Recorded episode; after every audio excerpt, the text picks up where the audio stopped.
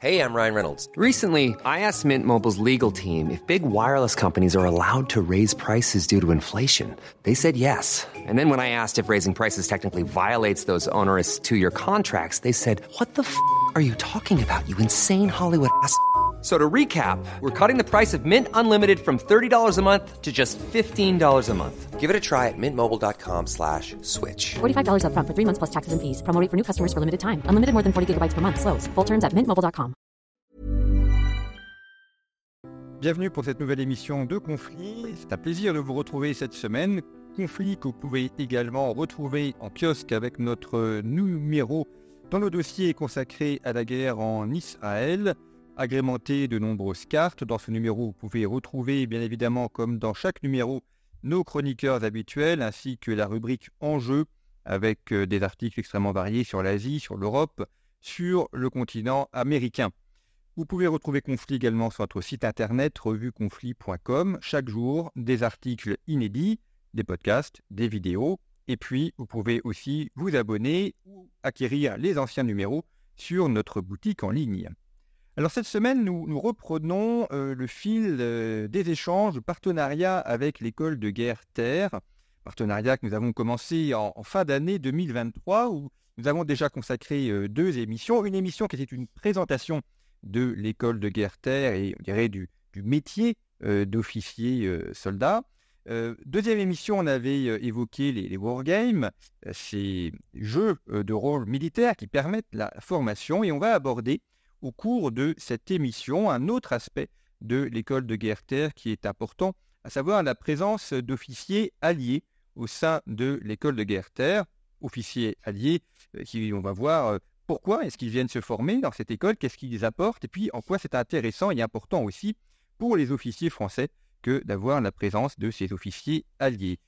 J'ai deux invités euh, cette semaine le major euh, Johanna. Bonjour. Bonjour. Donc vous êtes euh, officier de l'armée anglaise. Alors je précise que major, si on le traduit en français, c'est l'équivalent de commandant euh, pour, les, pour les grades. Et justement, officier français, le commandant Céline, officier stagiaire à l'école de Guerre-Terre. Bonjour. Bonjour. Merci d'être venus toutes les deux à, notre micro. Alors depuis 2016 que nous faisons ces podcasts conflits, c'est la première fois que je reçois un officier non français, que je m'en réjouis.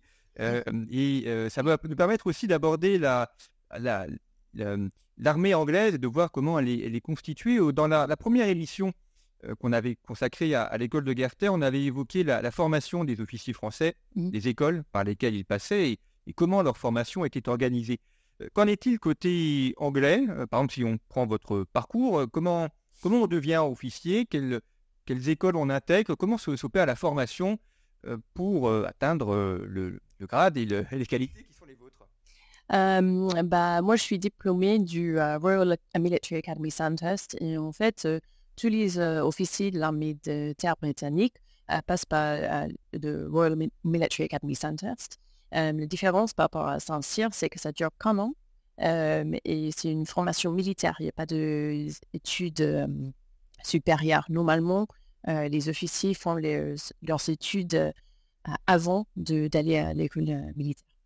Et on a quel âge à peu près quand on rentre dans cette école C'est 22-23 ans? Euh, Oui, normalement, oui. Euh, je pense que c'est à partir de 18 ans. Mais normalement, les gens sont un peu plus âgés. Donc oui, c'est entre 22 24 ans. vous faites vos études universitaires, mmh classiques, et après, vous intégrez l'école militaire où vous avez la formation militaire. Et comment est-ce qu'on intègre cette école? Il y, a, il y a un concours C'est avec dossier?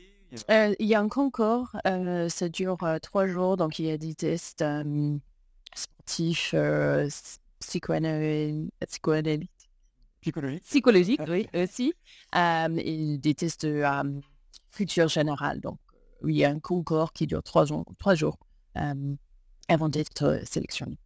Où est-ce qu'elle est située au Royaume-Uni?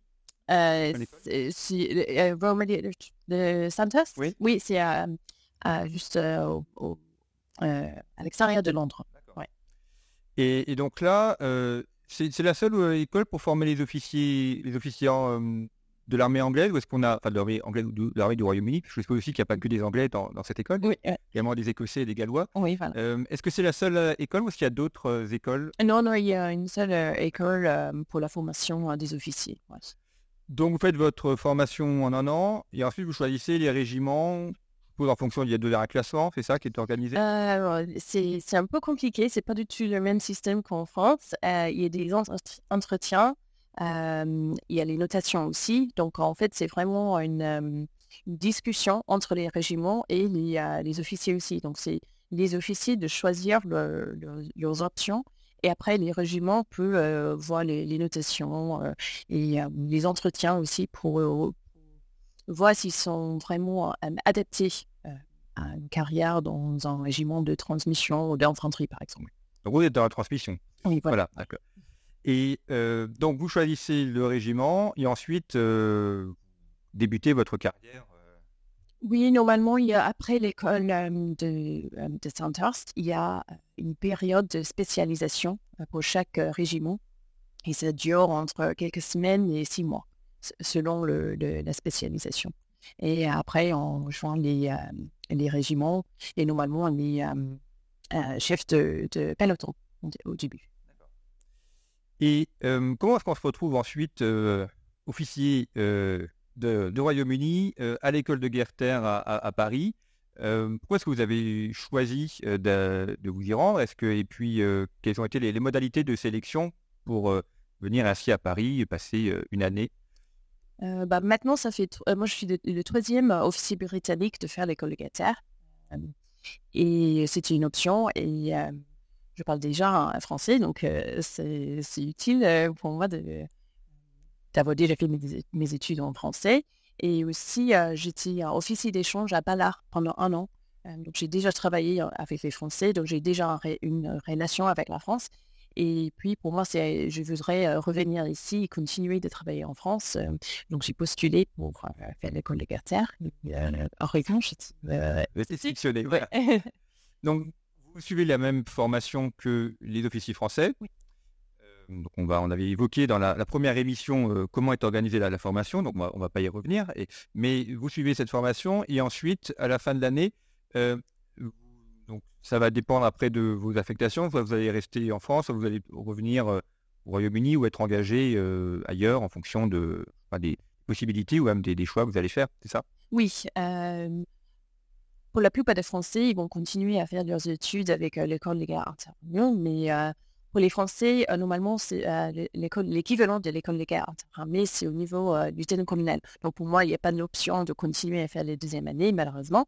Euh, mais à l'avenir, oui, je- il y a l'option de, de revenir et reprendre un poste et continuer euh, euh, de travailler en France euh, avec le réseau que j'ai créé et des amis aussi.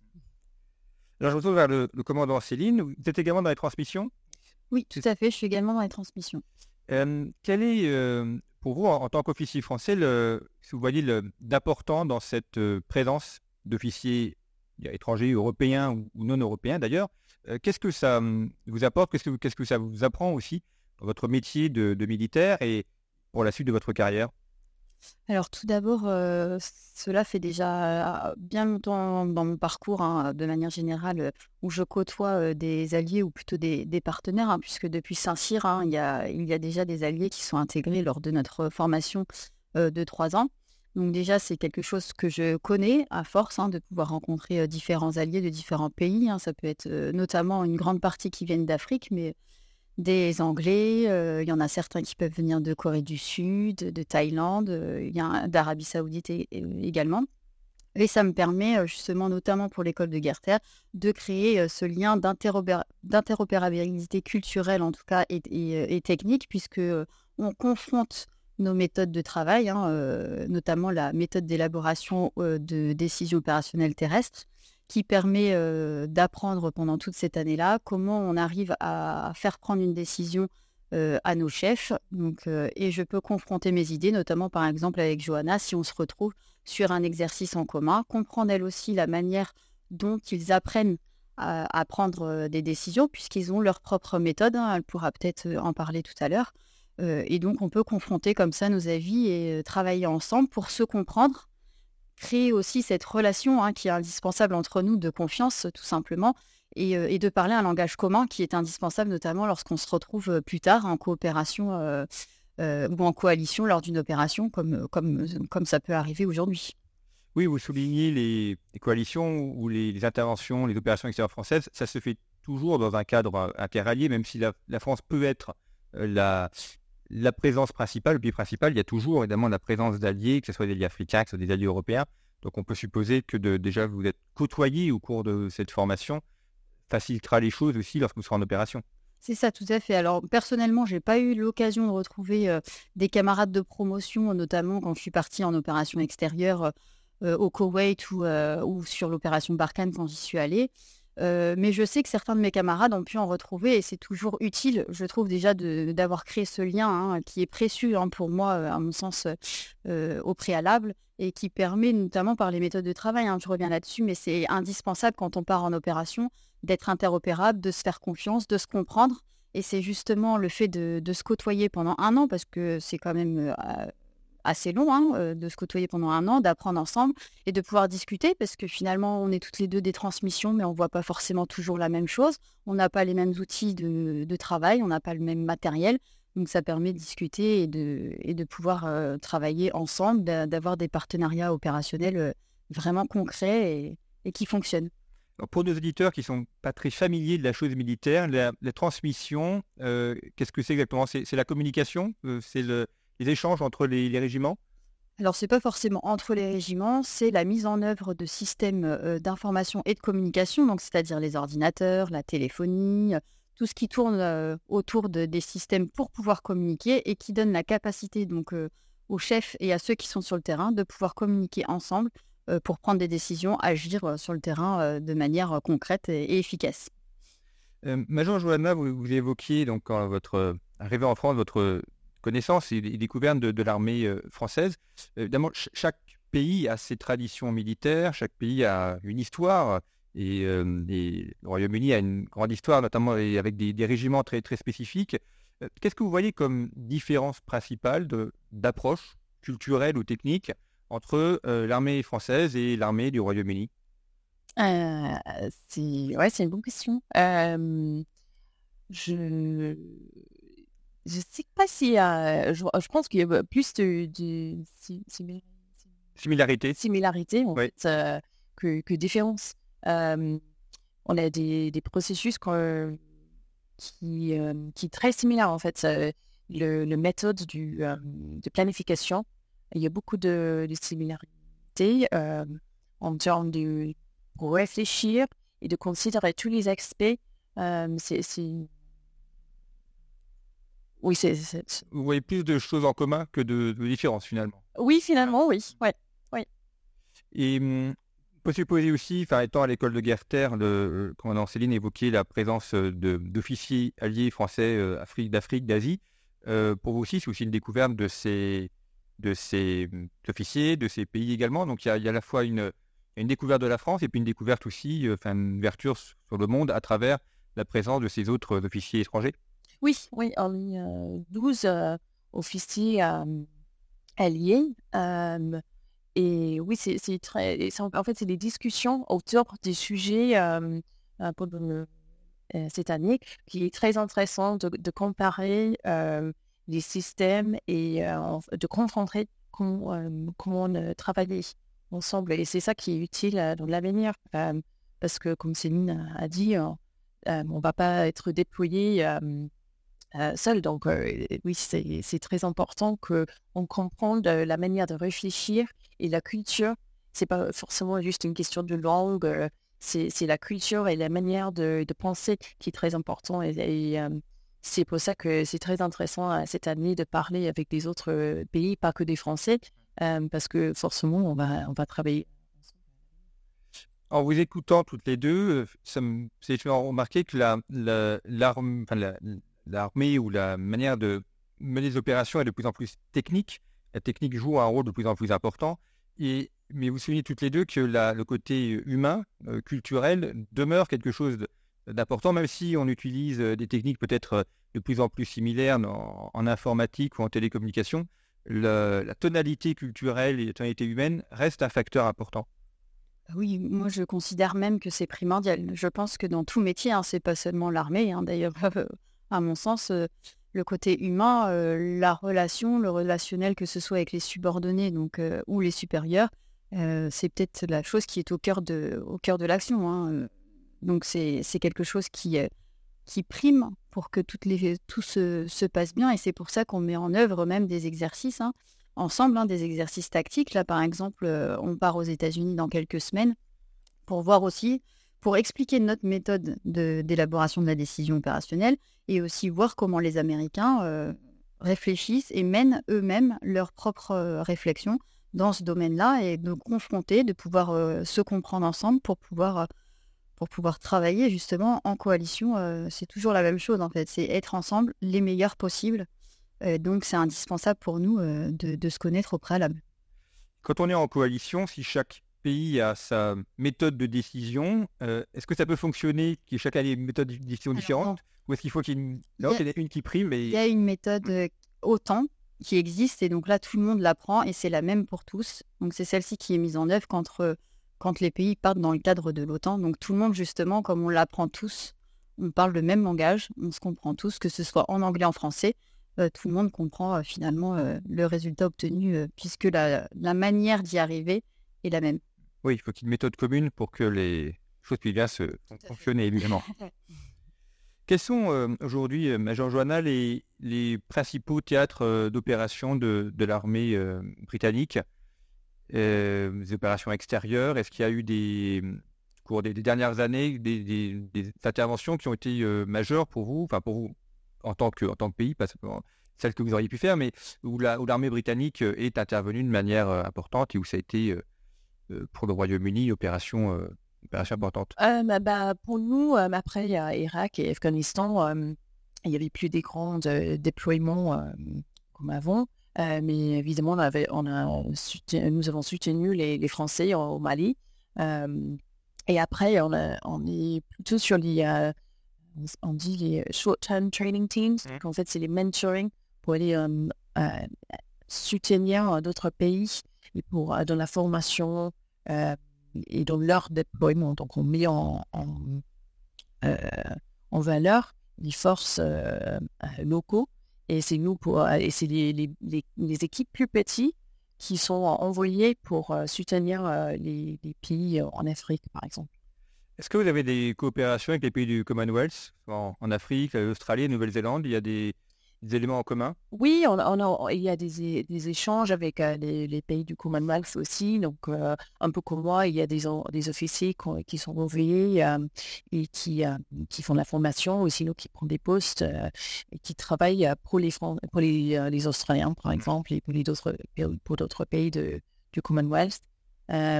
Et après, le gros effort pour nous, c'est aussi. On voit que donc l'école de guerre terre, c'est un, moment important de, de formation pour les officiers français. Est-ce que au, au Royaume-Uni, vous avez un peu l'équivalent de l'école de guerre aussi dans la, dans la formation dans la- qu'on a, on a évoqué la formation initiale que vous avez reçue. Euh, Est-ce qu'il y a des moments de formation ensuite au cours de votre carrière, un peu comme le modèle de l'école de guerre? Oui, il y a un équivalent de l'école Guetter qui s'appelle euh, Land Command and Staff Course, qui dure six mois et c'est après euh, la promotion au commandant. Pour l'instant, il n'y a pas de Français qui fait le... Et euh, Valentin, c'est quoi qui Et Parce qu'elle est binomée avec un oui, je suis D'accord. avec un Français qui va faire l'équivalent de l'école de guerre interarmée euh, qui dure un an. euh, et ça, c'est au niveau euh, lieutenant-colonel, donc c'est un peu plus tard. C'est les euh, Advanced Command and Staff Course en Angleterre. En Angleterre. Et euh, il y a un Français qui fait euh, l'équivalent de, de l'école de guerre interarmée. Donc là, c'est à peu près à mi-carrière, c'est aussi en fait 35-40 ans à peu près comme l'école de guerre, c'est ça? Ouais. Et voilà. Oui, pour les Français, oui, et, euh, ceux qui sont anglais et qui vont euh, faire ce... Qui fait euh, les deuxièmes années, euh, c'est un peu plus âgé. Mais oui. Et donc après, euh, ceux qui passent par cette formation euh, deviennent officiers supérieurs, enfin vraiment sur le même modèle que l'école de guerre. Oui, oui. Normalement, euh, il y a un parcours de de- d'être euh, chef de compagnie et puis euh, chef de régiment. C'est le même parcours que les, Français. Euh, Vous avez évoqué les, binômes. Euh, ça, c'est aussi un aspect qui est important à l'école de guerre militaire, le fait que les officiers français ont, sont binômés, ont une sorte de sont référents ou attachés à un officier étranger que vous suivez pendant l'année et avec qui aussi vous établissez des liens d'amitié peut-être un peu plus, plus importants puisque vous connaissez de manière plus, plus approfondie. Ouais, tous, le- tous les, tous les officiers étrangers en, en binôme euh, français. Je pense que c'est important, euh, surtout, surtout au début. Quand ils arrivent, je- j'ai souvenir de notre euh, stagiaire officier là, qui est américain et qui est arrivé, il avait un problème de visa. euh, donc ça permet d'avoir un premier lien quand même avec euh, quelqu'un euh, au sein de l'école de guerre terre pour pouvoir éventuellement, alors c'est pas le seul qui s'intéresse au problème hein, quand c'est un, un problème de ce type, mais ça permet de l'aider, de l'in- l'inclure, de faire des soirées aussi. Et c'est mieux d'avoir un point de contact au début quand on arrive quelque part que de se retrouver au milieu d'une troupe. On est quand même une centaine. Donc ça aide bien d'avoir un, un binôme et puis euh, ça se fait assez naturellement. Oui, puis quand on débarque à Paris, il faut, faut se loger. il faut- Voilà. enfin, Il y a tous les aspects euh, de la vie quotidienne aussi qu'il faut arriver à, à connaître et à découvrir. Euh, chaque ville a ses spécificités, donc euh, c'est bien d'avoir quelqu'un qui peut guider et, et aider. Euh, il y a également les, les auditeurs civils aussi qui, sont, euh, qui ont un binôme également avec les... Avec les Français, oui, Oui. tout à fait. Chaque auditeur civil aussi a un binôme français euh, qui peut l'aider aussi. Là, c'est plus pour comprendre les méthodes aussi euh, de, de l'armée de terre généralement. On a évoqué tout à l'heure la question de la, des commandements, des chaînes de commandement et puis des, des différences culturelles qu'il pouvait y avoir entre les, les pays. Dans la formation que vous, que vous recevez, les, cours, les, conférences ou autres, comment est-ce que c'est c'est abordé justement ces, ces sujets? Comment est-ce est-ce qu'on s'apprend à, à ces, ces ch- ces chaînes de commandement et à découvrir aussi les, la, manière dont fonctionnent les autres pays? Alors, ce sont les, euh, les stagiaires euh, étrangers qui nous présentent. hein. Chacun se passe euh, pour nous présenter justement euh, son armée, comment ça fonctionne. D'abord même le pays hein, dans l'ensemble, hein, plutôt que son armée en premier. Oui, parce qu'il y a D'abord des le pays pays, qui sont voilà. pas très connus, de toute façon. Voilà, le pays, après l'armée, et qui rentrent dans le vif du sujet. Ils nous présentent même un peu leur spécialité aussi euh, culinaire, hein, pour euh, qu'on sache un petit peu comment, euh, qu'est-ce qu'ils qu'est-ce qu'ils aiment manger. puis après, c'est au quotidien, tout simplement, hein, où on discute ensemble, lors des, exer- des exercices tactiques euh, qu'on va faire également, euh, lorsqu'il y a des pauses, etc. On discute de la, de la manière d'être euh, au niveau culturel. Et puis, c'est les temps de partage. Finalement, c'est presque le plus important, hein, les temps de partage qu'on peut avoir au quotidien, même en dehors des cours. hein. Euh, oui, donc puisque la formation débute en septembre et se finit vers le mois de mai. Avril, Ouais, je dirais plutôt juillet. Ah oui, d'accord. Ça, ça fait, une bonne année, effectivement, euh, en, entière. Et euh, vous, vous évoquiez donc les, le fait que les officiers euh, étrangers intervenaient et, et participent, enfin, que- expliquent le fonctionnement de leur pays. Donc ça veut dire aussi que là, il y a une, une intervention directe de ces officiers dans la formation. Vous êtes- prenez part à la formation en, en étant même, vous-même formateur des officiers présents. Bah, je pense que ça fait partie du, raison pour laquelle je suis ici. Euh, c'est pour euh, donner une perspective euh, britannique aussi, pour que les Français puissent comprendre pourquoi les Britanniques réagissent dans, un, une certaine manière ou pourquoi on, fait des choses différemment, par exemple, ou de la même manière. Ça fait partie du, du, l'échange. Non, puis ils sont vraiment intégrés euh, comme euh, chaque stagiaire français, chaque officier français. C'est-à-dire que quand on fait des exercices de- d'élaboration d'une décision, euh, certains vont se retrouver euh, chef d'état-major et vont devoir passer et s'exprimer à l'oral en français. Parfois, c'est même en anglais. hein. C'est arrivé lors d'un dernier exercice qu'on fasse en anglais, justement. Et donc, ils sont vraiment concrètement dans la même formation que nous. ils assistent à tout comme nous, ils font tout. Nous écrivons des articles aussi, comme les Français. On prend des sujets qui sont importants pour l'armée de terre et nous écrivons un, article aussi, comme les Français. Ils amènent aussi leur perspective sur ces sujets-là, hein, parce qu'ils n'ont peut-être pas forcément toujours... Déjà, nous, les Français, on n'a pas tous la même manière de penser, mais ça amène quelque chose d'autre, de pouvoir réfléchir justement sur des sujets d'intérêt de l'armée de terre et de pouvoir confronter nos idées, euh, toujours avec cet objectif d'être... euh, de, de viser un partenariat euh, opérationnel par la suite efficace. Et puis, vous l'évoquez en début d'émission, pour la suite de votre carrière, avoir aussi ces, ces connaissances, ça pourra faciliter ou pouvoir aussi avoir des, des repères lors des opérations que vous mènerez, ou bien si vous avez des personnes à contacter, c'est évidemment des, des éléments importants.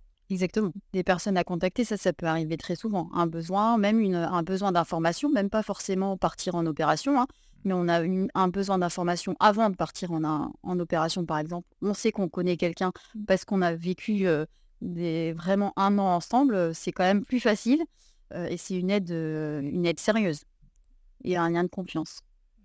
Major Johanna, pourquoi avoir choisi la, France pour cette, pour cette année de formation? Dites que vous, vous étiez d'abord, vous étiez parfaitement francophone et ensuite euh, vous avez, ça fait quelques années que vous êtes là déjà, mais pourquoi la France et, pas un, pays du Commonwealth ou euh, un autre pays euh, dans le monde? Bah, J'ai fait mes études en français, donc j'ai toujours eu un, lien avec la France.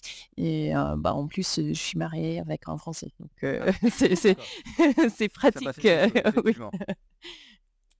Euh, très bien. Et euh, vous avez fait quelle étude euh, civile, enfin, hormis l'école militaire, quel était le type d'études que vous aviez J'ai fait? mes études en français et espagnol. D'accord.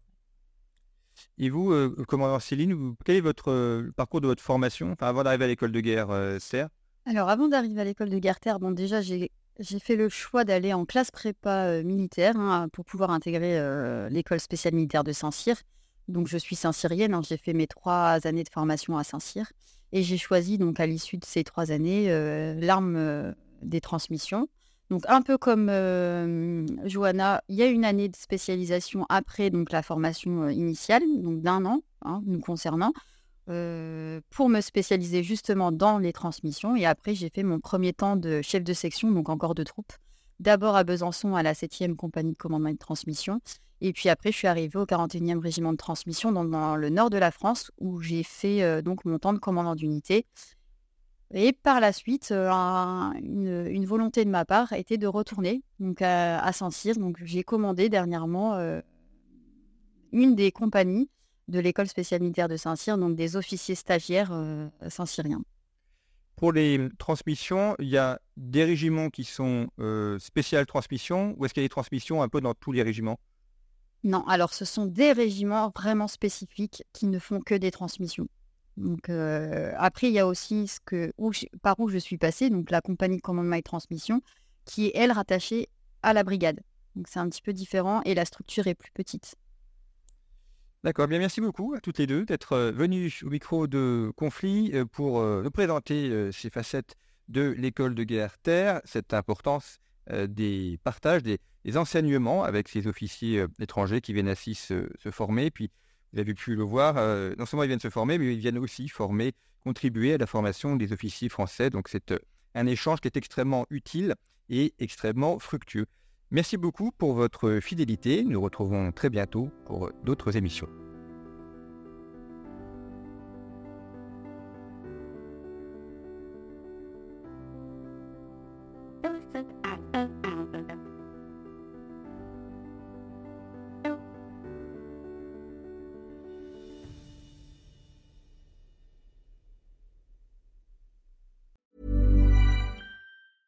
Selling a little or a lot? Shopify helps you do your thing however you cha-ching. Shopify is the global commerce platform that helps you sell at every stage of your business. From the launch your online shop stage to the first real life store stage, all the way to the did we just hit a million orders stage. Shopify is there to help you grow. Shopify helps you turn browsers into buyers with the internet's best converting checkout. 36% better on average compared to other leading commerce platforms because businesses that grow grow with Shopify. Get a $1 per month trial period at Shopify.com slash work. shopify.com/work.